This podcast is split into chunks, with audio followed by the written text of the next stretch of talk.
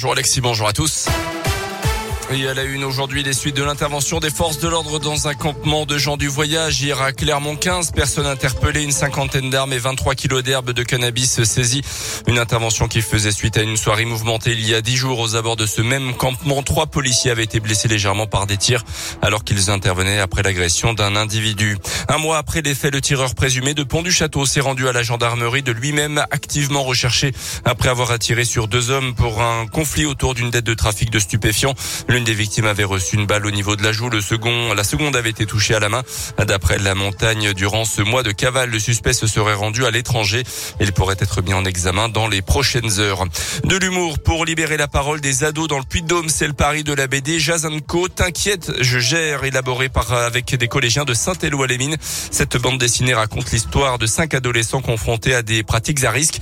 Pas question ici de faire la morale ou bien de faire passer un message trop négatif. Le but, c'est bien de faire et d'enclencher la discussion. Surtout, Éléonore Zepagnac est la vice-présidente du département en charge de la jeunesse. Ces histoires doivent interpeller le jeune sur les conduites à risque et sur les addictions. Donc il y a l'alcool, il y a bien sûr le tabac, euh, être accro aux réseaux sociaux. Euh, J'ai en tête l'histoire de fumer ou pas fumer. Évidemment, le, jeune se laisse se laisse embobiner parce que bah évidemment il est amoureux de la petite gamine qui elle fume. Quand on est jeune, et ben parfois euh, on a envie de faire comme les copains. on fait partie d'une tribu, donc on sait pas trop pourquoi on l'a fait, mais on l'a fait. Faut quand même les éveiller à ça. Et tous les collèges du département ont reçu la BD coécrite par Laurent Bordier et Cédric Kempf pour leur CDI. Elles ont également été envoyées aux services sociaux accueillant les adolescents. Dans l'actu également, l'Ukraine, un espoir se dessine peut-être plus d'un mois après le début de la guerre avec la Russie. Le président Zelensky a en tout cas évoqué des signes positifs après les nouvelles négociations qui se sont tenues hier en Turquie entre les deux camps. La Russie s'est engagée à réduire les combats autour de Kiev, la capitale.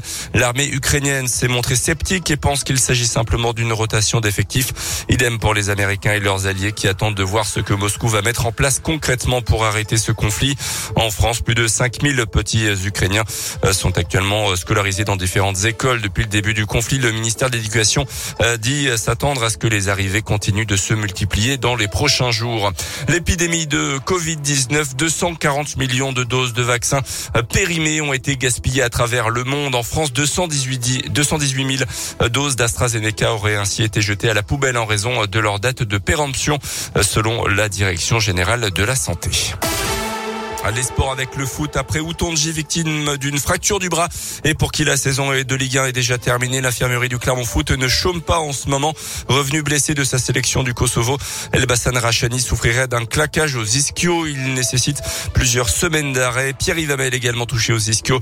Ils sont quasiment forfaits pour le match contre Nantes en championnat ce week-end.